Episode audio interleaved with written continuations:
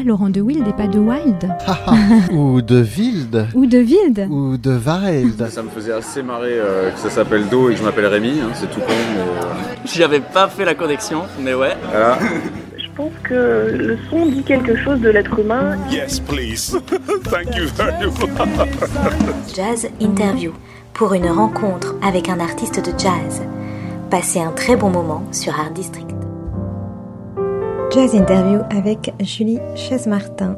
Le Sunset, mythique club de jazz de la rue des Lombards, fête ses 40 ans cette année avec 40 concerts de légende du 17 décembre au 8 février. Avec en point d'orgue une soirée exceptionnelle au théâtre du Châtelet le 28 janvier, je suis partie à la rencontre de Jean-Marc Porté, fondateur du lieu en 1982, et de son fils Stéphane Porté, actuel copropriétaire et programmateur du club. Rencontre dans la chapelle des Lombards, salle voûtée voisine du Sunset. Première salle où a retenti de la musique, rue des Lombards. Bah, Ici, c'est la- l'ancienne chapelle des Lombards. Euh, ils faisaient du jazz. Et puis, euh, vers, vers 11h, minuit, ils faisaient salsa. C'était cette configuration Comment Non, c'était comme ça, sauf que dans la petite salle, là, il y avait le bar avant. Donc c'est le premier lieu où il y a eu vraiment du jazz euh, dans cette rue, dans cette rue des Lombards en fait. Euh, oui, mais avant le jazz, avant le jazz, ça s'appelait Swingo Hall. Il y a Téléphone qui est, passé là. Il y a Jacques Higelin qui est passé. Il y avait des groupes de, de rock. Du coup, ça, le Sunset, ça a commencé comment? Vous pouvez me, me raconter l'origine? Au départ, on a ouvert un restaurant qui s'appelait Le Diable Vert. On a ouvert euh, ça en 1976. On avait une salle au, sous- au sous-sol qu'on n'utilisait pas, il y avait les toilettes, et puis on faisait des expos de peinture, des trucs comme ça, c'était brut euh, de décoffrage, comme on dit. hein. Le restaurant marchait très très bien, donc on s'est dit on va, on va s'agrandir un peu, et euh, en bas on a fait ce qu'on appelle. On a été sûrement le premier à faire ça à, Paris, il y en avait après, il y en a eu à la Bastille, un bar, euh, bar américain. On avait fait un très beau décor avec euh, carrelage métro, euh, banquette en cuir, euh, bar euh, très long. J'ai été un peu naïf sur cette histoire-là. Et on faisait pas de sélection à l'entrée, donc on s'est très vite retrouvé avec des gens sympathiques, mais un peu voyous, quoi. hein. donc on a fermé au bout d'un an et demi. Et c'est à ce moment-là qu'on a changé de nom. Le restaurant s'est appelé Sunset au lieu de Diable Vert.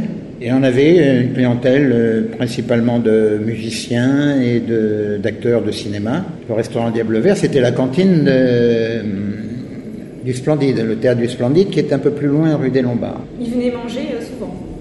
Ah, il venait tous les soirs. hein. Il s'est construit plusieurs films hein, ici. hein.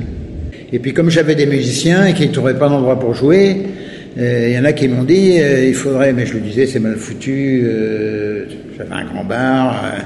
Oui, ils, nous ils m'ont dit nous, il nous faut juste une prise de courant. C'était des, musiciens euh, de tendance euh, jazz rock. Fusion, jazz rock, il y avait beaucoup de matériel. Ils se sont occupés de tout, et ils s'occupaient de la promotion, de la, programmation, et ça s'appelait Panam Fusion. Voilà, après on s'est structuré, on a pris un programmateur, euh, etc. Et petit à petit, on a, à une époque, on faisait quasiment que du jazz rock. Il y avait un, un garçon qui s'occupait de ça, qui s'appelait Gérard Nagy, et qui a un peu débordé euh, sur les horaires, quoi. Si bien que des fois, quand j'arrivais des courses de Rungis euh, avec ma voiture pleine de légumes, ils étaient en train de fermer à midi. Et il s'est passé pas mal de choses intéressantes quand même. Jaco Pastorus, euh, qui venait terminer ces, ces soirées-là, hein, et puis des fois jusqu'à 4 heures de l'après-midi, une fois ça avait duré jusqu'à 4 heures de l'après-midi. Il jouait au New Morning le, le soir. Je crois que ce soir-là, il n'a pas pu jouer, hein, parce qu'il le cherchait partout encore à 18 heures. C'est-à-dire que Jaco Pastorius, il venait faire le bœuf, hein, il, il venait avec sa, sa basse électrique. hein. Il y avait qui d'autre euh, dans les gangs Oh, il y en a eu beaucoup, je saurais. Hermeto Pes- Pasquale, je sais qu'il venait aussi, c'est un Brésilien. Et puis, euh, on a eu aussi un groupe de, de jazz rock euh, à cette période-là qui s'appelait Uzeb, qui est assez, qui était considéré comme le, le meilleur de- groupe à l'époque euh, au monde. hein. C'était des, Québécois. Et pendant une semaine, c'était les mêmes clients qui étaient debout devant tous les fauteuils, tous les machins. De la place, ils étaient debout comme dans une boîte de sardines, mais tous les soirs c'était les mêmes, ça leur plaisait beaucoup. Le son était, était puissant. Les murs tremblaient un peu même.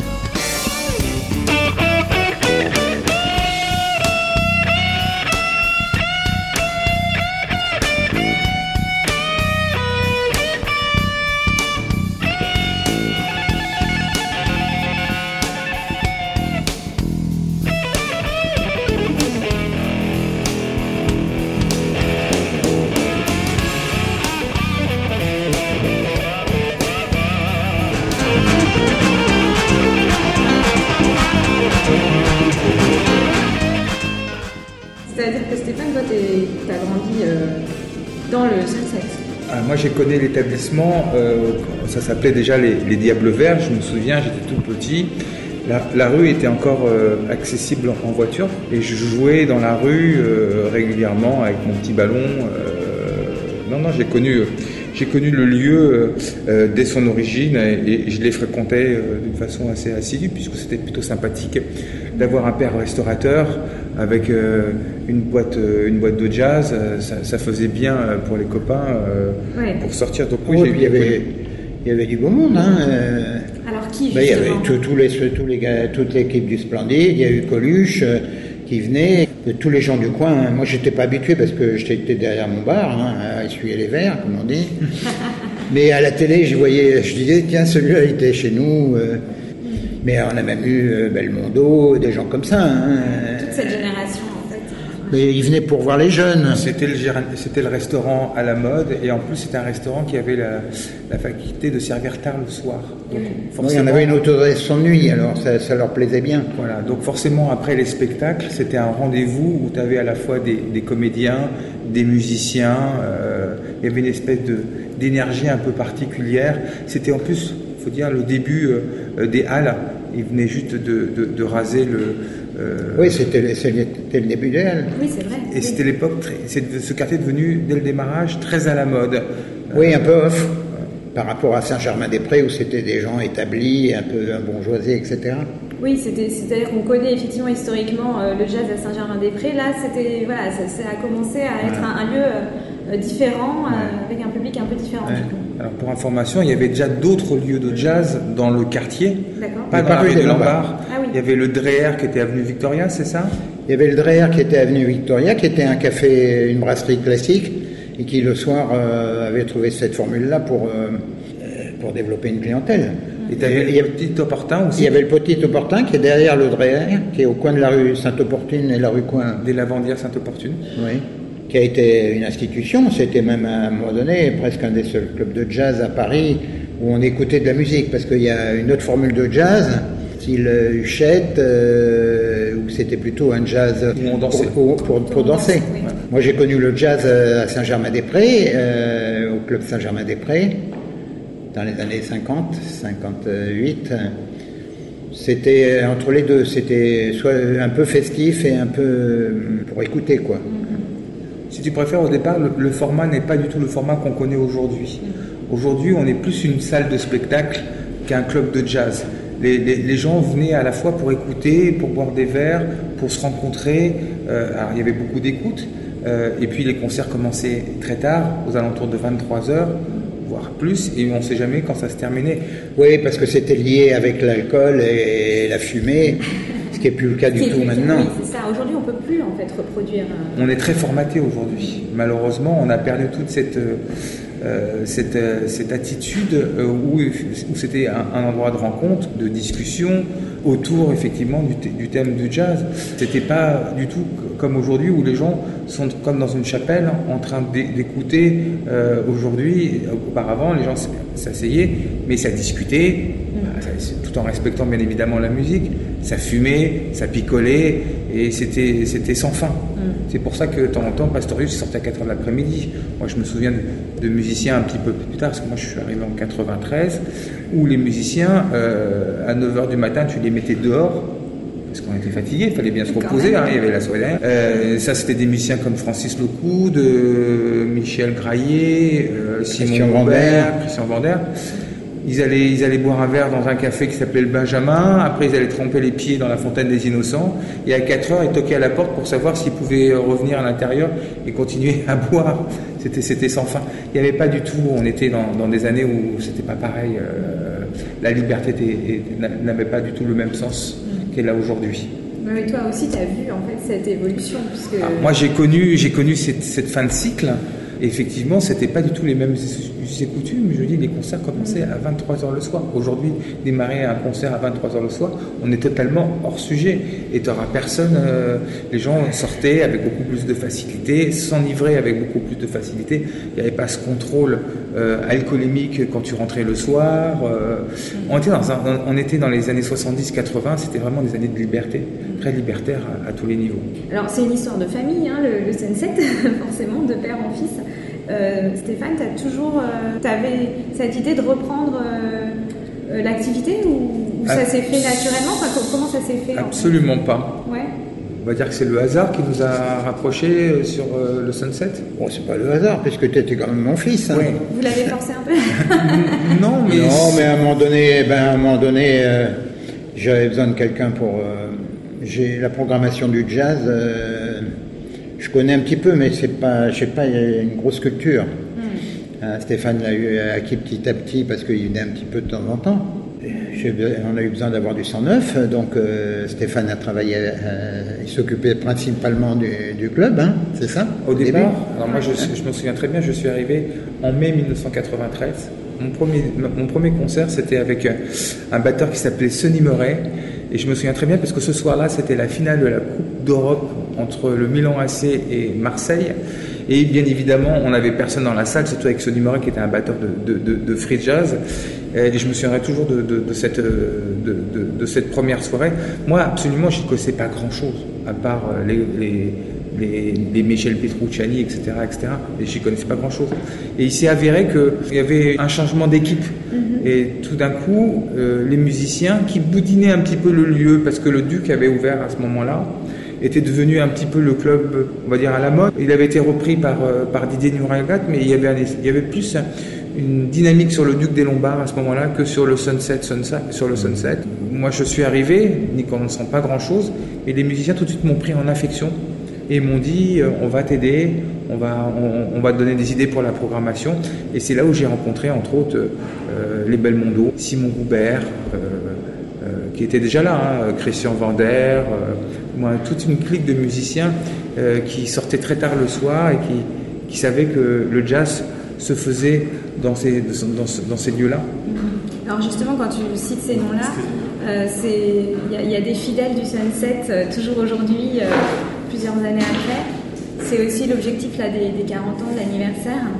Est-ce que tu peux nous parler un peu de, de cette programmation anniversaire? Alors évidemment, je vais me faire euh, beaucoup d'ennemis dans cette programmation. Il a fallu en choisir que plus 40. que plus que d'a- que, que d'amis parce que honnêtement c'est pas un mois de programmation qu'il aurait fallu c'est un an de programmation pour pouvoir fêter cet anniversaire Euh, maintenant il faut faire des choix hein, c'est comme ça c'est la vie Ah, le plus difficile dans cette affaire-là, c'est de dire non à quelqu'un. Eh oui. Tu passes plus ton temps à, dire non que, à dire oui. Et euh, quand tu as des, musiciens en face de toi qui sont des êtres particulièrement sensibles, euh, donc il faut faire, faut toujours prendre beaucoup de, je dirais, de doigté pour expliquer pourquoi tu ne programmes pas, parce que on comprend pas toujours. Ma musique elle est bien, pourquoi tu ne programmes pas? Bon, il y a différentes euh, circonstances qui font que tu ne- n'acceptes ou tu n'acceptes pas une programmation. C'est vrai que la programmation qui est mise en place pour les 40 ans, c'est plus la période 93 euh, jusqu'à aujourd'hui. Euh, parce que c'est celle qui me, qui, me, qui me correspond plus. Et puis d'autre part, malheureusement, avant 93, il y en a malheureusement plein qui sont plus là aujourd'hui. Entre le Covid où un certain nombre sont, sont décédés, Ah oui, quand même, le Covid a été. euh, ah, Le Covid a été, en tout cas sur les musiciens américains que, que, que j'aurais aimé avoir, oui. il y a quand même eu une, une hécatombe, on va dire. Euh, et puis d'autre part, il y a plein de groupes qui aujourd'hui, qui étaient, comme on parlait de la période jazz rock, jazz fusion, qui n'existent plus aujourd'hui et qui sont impossibles à réunir. Euh, donc voilà, moi j'ai pioché plus dans, des musiciens qui, m'ont accompagné depuis 1993. Je pense que les premiers à, venir, à ouvrir le bal, c'est les Belmondo, qui sont pour moi des musiciens avec qui on s'est toujours suivi. Au-delà au de l'aspect musical, ce sont, des, ce sont des amis et voilà, on, se, on a partagé pas uniquement des faits de scène, des faits artistiques, mais aussi euh, des faits de vie.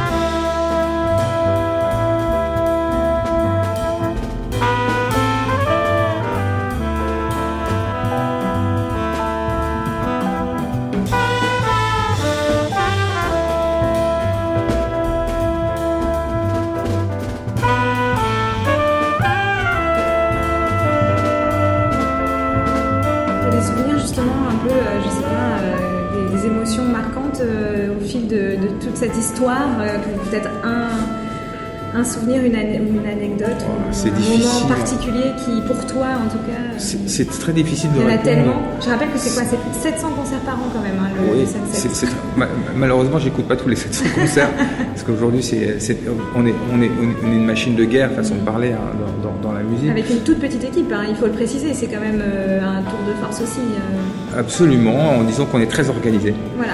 Euh, maintenant, c'est effectivement, c'est, c'est une machine de guerre. On, on- on produit à la fois des, des artistes qui sont absolument inconnus, comme on produit des artistes qui sont très connus. L'idée, c'est qu'il y a des, vases communicants. Les artistes qu'on a développés, je vais prendre un exemple comme euh, Abishai Cohen, euh, bah, c'est des artistes qui ont atteint un seuil de notoriété tellement importante, qui reviennent après chez nous pour nous renvoyer l'ascenseur d'avoir euh, participé à, à- à leur avènement. Ça, c'est l'esprit des clubs de jazz et c'est comme ça que moi je, je, je l'entends. Euh, Justement, l'esprit du sunset, pour toi, c'est ça. C'est à la fois euh, d'avoir euh, effectivement des, des grandes figures comme ça qui marquent cette histoire, et puis toujours aller sur l'émergence, parce qu'il y a des très très jeunes artistes. tu leur donnes vraiment la chance de se produire parfois pour la première fois finalement. Sur, on est souvent les, les- les- les premiers à les programmer. C'est, en fait, c'est euh, même si le, le métier s'est complètement professionnalisé, on est, on reste quand même dans un esprit extrêmement familial, comme euh, mon père euh, euh, l'avait mis en place. hein. Lui, il avait extrêmement confiance avec tous les gens avec lesquels il, il- il travaillait, il laissait, il laissait faire, il laissait vivre, et c'est dans ce sens-là que on continue à avoir cette, cette gestion artistique euh, de la programmation et même du lieu. Moi, les clients me connaissent personnellement. C'est, voilà, c'est, euh, c'est une, grande famille. C'est pas, c'est pas une- une- un endroit où euh, il y a de l'anonymat. Au contraire, il y a beaucoup de chaleur. Moi, j'insiste beaucoup sur l'aspect intimiste, l'aspect, la proximité qu'il peut avoir entre le public et les musiciens. Il faut savoir que chez nous, il n'y a pas de loge. Donc forcément, les musiciens sont quasiment obligés de rester dans la salle. Donc il y a un lien qui se crée. Aussi, oui. Euh, pour, pour, euh, les, les- les- les gens sont en, en, en raid scène. Euh, ils peuvent toucher les musiciens. Ils peuvent les entendre respirer. Ils peuvent les entendre gémir parce que euh, il y a il n'y a pas de loge parce qu'il n'y a pas de place pour faire des loges. Oui, c'est ça. C'est aussi simple que ça. Ça reste l'esprit club, c'est ce qu'aiment beaucoup les musiciens aujourd'hui. Si un, musicien comme Avishai Cohen revient régulièrement, alors qu'il n'a pas besoin de nous, euh, euh, revient régulièrement euh, dans un lieu comme le nôtre, c'est qu'il a besoin de retrouver ses, impressions, ses, voilà. Et puis ils savent que au-delà de ça, ce sont des lieux extrêmement importants pour la diffusion de la musique, dans le sens que si les clubs n'existent pas, eh ben, il n'y aura pas de, de jeunes musiciens qui seront capables d'émerger. Mm. Nous, on est le premier chaînon de Ouais. toute cette chaîne. Ça, c'est vraiment extrêmement important. Euh, et les lieux, moi, je parle du Sunset, mais il y a bien d'autres lieux, on est très très important. Si nous, on n'existe pas, il y a tout un pan de la musique où on va retrouver toujours les mêmes, et au bout d'un moment, on va s'emmerder. Et alors justement, le, le jazz, c'est une musique qui est encore euh, un peu difficile pour le grand public. Est-ce que ça, c'est quelque chose que, qui te, qui- enfin, que tu observes, qui t'intéresse? Est-ce que tu essayes aussi euh, d'avoir un public un peu plus diversifié ou que- comment ça Moi, je suis pas d'accord avec ce- cette, cette Mm. réflexion. Le jazz, évidemment, c'est un, c'est un domaine musical, c'est une niche musicale qui demande un effort de concentration. Euh, on n'écoute pas de la musique, euh, le jazz comme de la musique urbaine ou, ou de la variété. Euh, maintenant, évidemment, il y, a des, il, y a des, il y a des, comment dire, des courants dans le jazz qui sont plus faciles d'accès que d'autres. On va prendre le, le jazz fusion, le jazz rock, le jazz groove, et, et d'autres qui sont plus difficiles d'accès, comme ce qu'on a appelé le free jazz, le jazz moderne. Voilà. Maintenant, chaque esthétique a son public. Moi, je pense que cette musique, on y vient parce que quelqu'un, il y a eu un vecteur. On n'y vient pas naturellement. On, un, un jour, tiens, je vais me mettre à écouter du jazz. C'est vrai. Ça se passe pas comme ça. C'est que soit on a eu une famille, un papa, une maman qui écoutait du jazz, soit parce qu'on a un copain qui est mélomane de jazz qui te fait écouter du jazz. C'est un parcours initiatique. Maintenant, faut pas, cette musique, il faut pas qu'elle fasse peur, au contraire. Et ça reste un, un aboutissement dans un parcours musical. On se nourrit beaucoup plus d'émotions musicales avec le jazz qu'avec d'autres formes de musique. Et justement, dans les esthétiques euh, du jazz, euh, est-ce qu'il y a eu des évolutions, toi qui, du coup, euh, vis le jazz au jour le jour depuis, euh, depuis tant d'années euh, Est-ce qu'il y a des, des choses qui ont changé un petit peu dans... Alors, chaque période a sa, a sa- Aujourd'hui, par exemple euh, chaque période a, a- a- je dirais, a son, a, a son jazz. hein. Euh, le jazz d'aujourd'hui. Comme mon alors. père l'a connu, c'était le jazz rock qui était Ouais. à la mode, qui venait de. Quand- moi, quand j'étais jeune, dans les années, dans les années euh, 50, hein, euh, le jazz était pour danser. hein. Il y avait dans les clubs de jazz, il y avait des, des danseurs professionnels hein, qui étaient, c'était très joli à voir. hein. Ils faisaient des- du jazz avec pierre, pirouette, etc. hein. Ah oui, oui, c'était très beau. Moi, je, C'est des taxi drivers. oui, au Ouais. club Saint-Germain-des-Prés, il y a- il y, avait, il y avait des couples qui venaient pendant une heure et qui dansaient. C'était un, un spectacle, c'était des danseurs professionnels. hein. C'était une musique populaire. Et Faut pas oui. oublier que l'après-guerre, C'était un peu plus... C'était une Nouvelle-Orléans un petit peu au départ. c'était plus hein, festif. puis après, ça s'est modernisé. c'était plus festif, c'était une musique populaire. Faut pas oublier que l'après-guerre, dans les balles, euh, il n'y avait pas que de la musette, mais il y avait aussi des, des, des big bands de, de jazz qui faisaient de la musique qui était dansante.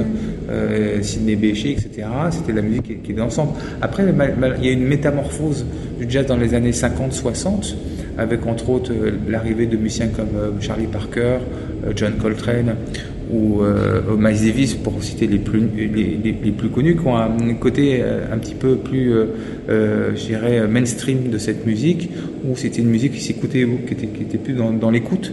Et puis après, il y a eu un autre qui a débouché sur ce qu'on appelle le free jazz. Peut-être que cette période a, a fait un petit peu de tort, je dirais, sur le grand public du jazz, parce que là, on est, on est tombé effectivement avec des, des- des gens qui étaient très connaisseurs. Et si tu n'étais pas connaisseur, euh, Ouais, le free jazz, c'est un peu... Des fois, c'est un peu n'importe quoi. non, non, mais c'est vrai. hein. Ouais. C'est très expérimental, quoi. c'est- la déstructuration de la mélodie. Exactement. C'est de l'improvisation totale. Ouais. Euh, et effectivement, euh, c'est un peu compliqué pour le, le commun des mortels, Mm. le, le- le public large, parce qu'il ne va pas y retrouver. La, la- la musique, la mélodie, on ne Voilà. pas la mélodie, en fait. le, le cœur de la musique, ça reste la mélodie.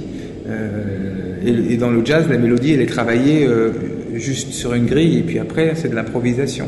C'est un courant musical qui a fait. Moi, je, je l'ai subi en tant que programmateur, puisque souvent, les gens, les clients qui nous appelaient au téléphone, qui ne connaissaient pas ce qu'ils venaient écouter, la première question qu'ils posaient, est-ce que c'est du free jazz?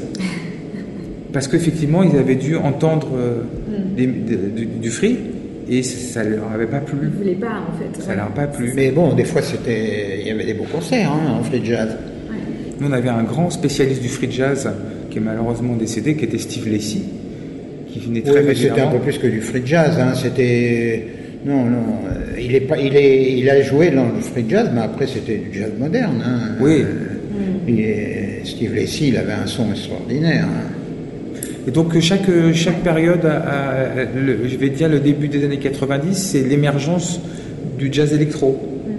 Euh, tout d'un coup, euh, alors je ne veux pas dire que on a un, un, un- un Ronnie Jordan, côté français on a un Saint-Germain, Euh, c'est-à-dire que c'est l'avènement du jazz avec le drum and bass, avec euh, des DJ, des samples, etc. Et ça, ça fait énormément de bien euh, au jazz, puisque tout d'un coup, ça a amené un public beaucoup plus jeune. ça a un peu éclaté les, les frontières. Voilà, Mhm. voilà. Maintenant, ce qui est intéressant, c'est que toutes les, aujourd'hui, tout, tout- aujourd'hui, toutes les, les- les courants de jazz sont extrêmement encore présents. Tu as autant de boppers que tu en avais auparavant. C'est vrai. Tu as autant de, de- de- de musiciens dans l'expérimentation que tu en avais auparavant. Tu as autant de gens qui défendent le jazz dansant. Même le big band euh, re- revient presque euh, de manière assez euh, C'est- visible. hein. Voilà, il y, a- il y a une tradition et après chacun choisit un petit peu plus son contexte musical. Mais euh, le big band, c'est un peu difficile à gérer Surtout au Sunset. pour des questions de place. hein. oui, c'est ça. Et si vous avez un petit club, euh, des fois il y a plus de musiciens que, que de Mais public. sans ça, le big band, euh, puis bon, ça demande quand même euh, beaucoup de répétitions et beaucoup de travail, le big band. hein. Oui, c'est sûr. Bah, Nous, on avait un big band, moi, quand j'ai repris la programmation, peu de temps après, on avait le big band des Belmondo, qui était là tous les, tous les mardis, je Ça crois. s'appelait pas le big band des Belmondo, ça s'appelait le big band de... Oui, Belmondo était dedans, mais ça s'appelait pas le big band. Alors, il y a eu plusieurs big bands, mais il y a eu le big band de, de- de Laurent Cuny, là, euh, Il y a eu le Laurent Cuny qui était un peu plus, un peu plus électrique. hein. Et, et il y Et avait puis- le big band des- des- de Belmondo, parce qu'on faisait un big band, ce qui était dans un endroit comme le nôtre, tu peux imaginer, parce que des big band, c'est 17 musiciens, entre, entre 16 et, et 18 musiciens. C'est vrai, il avait raison, c'était ingérable pour nous en termes de travail, mais il y avait une ambiance de, de, de feu, euh, Mm. parce qu'un un petit big band dans un lieu comme ça, ça, ça pétait dans tous les sens. euh, Ouais. c'était euh, non, c'était c'était des des, des- des périodes où moi je suis très nostalgique euh, parce qu'il n'y avait pas du tout euh, euh, la même la même atmosphère qu'aujourd'hui. C'était c'était c'était c'était sans limite. Mm. Alors là, tu, tu as quand même un- une programmation où tu veux retrouver un peu cette atmosphère. Je crois que tu, tu vas faire des, des concerts un peu plus tard. Alors on a lancé depuis le mois d'octobre un nouveau rendez-vous qui s'appelle Midnight in Paris, mm. qui est euh, un rendez-vous qui démarre à minuit, comme ça, un peu around midnight. Euh, et et- et- et l'idée, c'est de faire des, des- des concerts euh, jazz et cinéma, où on reprend euh, des répertoires du cinéma, mais dans une version jazz comme, comme West Side Story, Ouais. comme Ascenseur pour l'échafaud, comme du moins il y a un certain nombre de, de films, comme. Around Midnight. Il y a eu, il y a- il y a- il ne faut pas oublier que de, de nombreux compositeurs euh, de musique de film, ce sont, ce sont des grands Vous faites ça quel, quel, quel soir Le samedi soir. Ah, le samedi soir Le samedi soir. C'est qui qui s'en occupe Alors, il y a un orchestre maison qui est, qui est notre pianiste Laurent euh, Courtaliac. Et euh, à chaque fois, on a des invités euh, différents, comme Estelle Perrault qui viendra bientôt faire un- une, une pige euh, sur, sur, sur, un, sur un de ses concerts. Euh, l'i- L'idée, c'est de re- re- retravailler un petit peu la nuit dans le jazz. C'est vrai que c'était euh, c'était un petit peu passé, un petit peu de mode. cette atmosphère. Oui, Voilà, cette- donc euh, voilà, on est en, en- en- en plein démarrage et je dois dire que je- on est plutôt euh, très satisfait de, de ces premiers rendez-vous puisque le public est au rendez-vous. Ah, très bien. Et alors sur les, sur les 40 ans précisément, euh, les, les dates, tu peux nous les rappeler Stéphane, euh, de la programmation des 40 ans du Sunset? Alors ça va démarrer le 17 décembre. Alors chaque fois on, on rajoute des, des dates en plus, mais je crois qu'on va s'arrêter le 17 décembre. On va, on, va, on va démarrer bizarrement avec un musicien qui n'a jamais joué au Sunset. Avec? Un musicien qui n'a jamais joué au Sunset. Et c'est qui? Qui s'appelle Robin Ford, qui est un, un- un- un musicien euh, qui est une légende du jazz euh, blues rock, euh, qui nous fait l'honneur de, de- de- de venir. Et on va démarrer également avec les Belmondo, comme ça, ça fera un- une bonne dualité. Et on va terminer le, le- le- le 8 février avec une date non pas au Sunset, mais à la Cigale, euh, avec un groupe qui s'appelle No Jazz, qui est un groupe qui a démarré également chez, chez nous, qui fait un, un jazz beaucoup plus festif, beaucoup plus dance floor. Et je dirais que la, la date phare de, ce- ce- de- de ces 40 ans, c'est le 28 janvier au Théâtre du Châtelet. Alors là, c'est euh, la grande soirée. C'est la grande soirée. Alors évidemment, on peut pas mettre tout le monde euh, au, au Châtelet, mais on a un, un casting. Père, euh, on va démarrer euh, par Jean-Jacques Milteau et son nouveau projet Lost Highway. Suivront un duo qui, qui a démarré chez nous, Sylvain Luc et Stéphane Belmondo, et un pianiste qui terminera cette première partie, qui est Jackie Terrasson, qui est un, un fidèle de notre établissement. Et on fera une deuxième partie qui, sonne plus, un peu plus Sunset Records, qui est le, label maison du club, puisque Aujourd'hui, on a essayé de, trouver de nouveaux débouchés et d'accompagner les musiciens avec lesquels on a, on a construit, avec lesquels on est, des camarades. Donc euh, on fera euh, le nouveau projet de David Elmaleh, qui qui est la future production de Sunset Records, qui sortira au mois de mars prochain. On aura le pianiste Yaron Herman également. Et on aura euh, le nouveau projet là, qui vient de sortir euh, ces jours-ci, qui est le Etienne Mbappé Nec Plus. Et on finira par euh, la légende. Il y a deux légendes au Sunset. Et il, y a, la- il y a une légende au masculin et une légende au féminin. Et la, la légende des légendes du Sunset, qui est Rhoda Scott, euh, avec son Lady, All Star, qui viendra présenter le nouvel album qu'on sortira courant, courant janvier. L'autre légende qu'on n'a pas parlé depuis, et, et- et- et mon père l'a bien connu, c'est Didier. Oui. Didier Lockwood, je pense qu'il a marqué. euh, à Didier Lecoul. Bah, il nous a beau- beau- beaucoup aidé. Hein.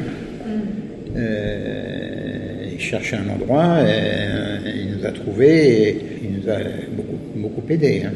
Un souvenir avec lui. euh, Bah, c'est un- c'est un garçon qui était un peu visionnaire hein, et il a, il a amené beaucoup de monde. Il a construit beaucoup de, de groupes chez nous.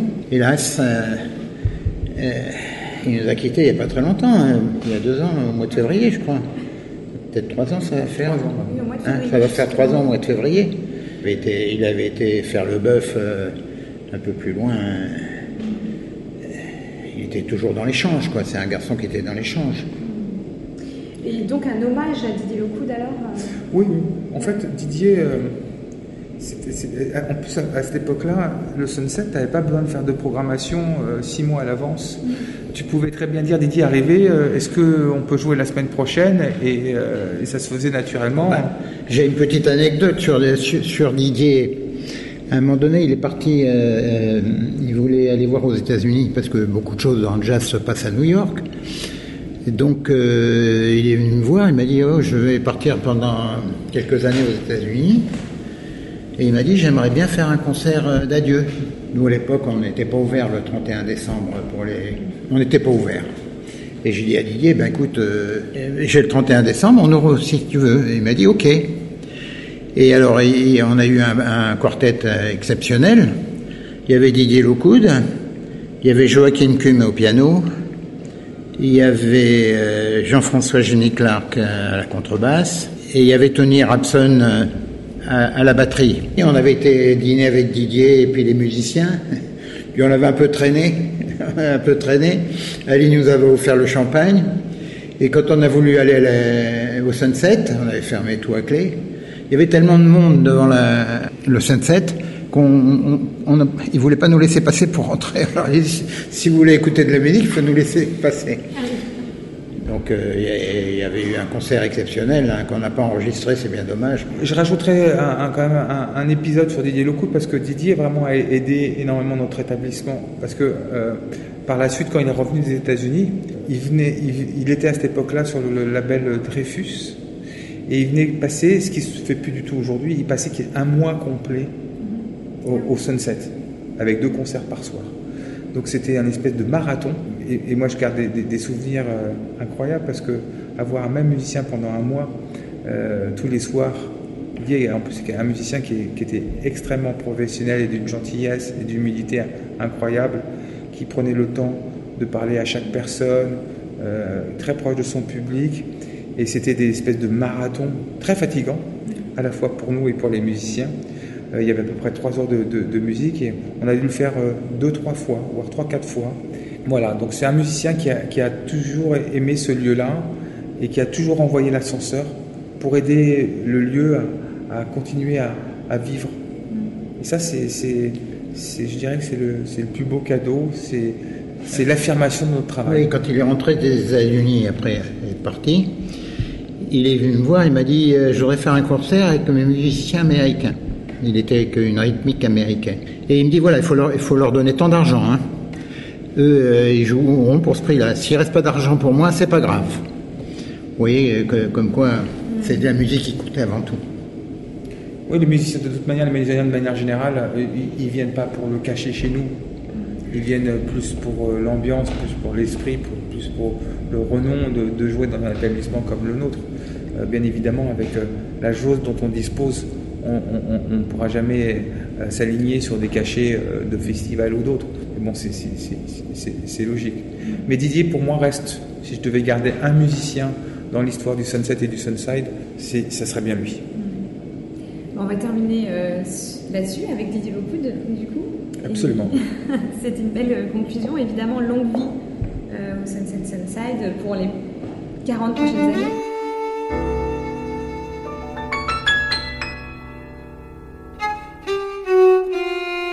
Écoute, on va déjà fêter euh, les 40 ans, puis j'espère les 50 ans, parce qu'il ne faut, faut pas oublier que c'est quand même une longévité euh, incroyable pour un club de jazz. Je crois que, euh, on n'en a pas parlé, mais le fait est qu'il y ait cette rue des Lombards, avec le Duc et, et le Baiser Salé, euh, je pense que s'il n'y avait pas eu ces trois lieux, peut-être que le jazz n'existerait plus dans cette rue des Lombards. faut pas oui, oublier. Les trois lieux en même temps, tu veux dire. Ça a créé, ça a créé une émulation, une, une énergie euh, incroyable. Cette rue est unique dans le monde. On se souvient encore euh, dans les années 50 de la 52e rue à New York, Mhm. mais ça n'existe plus. Aujourd'hui, pour une fois, les Américains nous ont envie d'avoir une rue comme ça. Ah oui, donc même les Américains viennent. euh, À, Paris, euh, quand ils sont à Paris, Ah oui, oui, on quand ils ont fini leur concert. hein. Je me souviens d'un soir où j'ai vu Herbie Hancock et Miles Davis débarquer au Sunset en fin de soirée, euh, boire 3-4 cognacs. euh, ils n'ont pas joué, mais voilà, c'était, c'est un carrefour de musiciens. Et, et dès que les musiciens, quand ils jouent pas dans la rue des Lombards et qu'ils sont à Paris, ils viennent rue des Lombards pour voir ce qui s'y passe. Oui, c'est-à-dire qu'il y a effectivement euh, aussi des musiciens étrangers hein, que, que tu programmes, euh, pas que la scène française. Il n'y a pas que la scène française. Voilà. Merci. Allez, on va, on va, on va manger?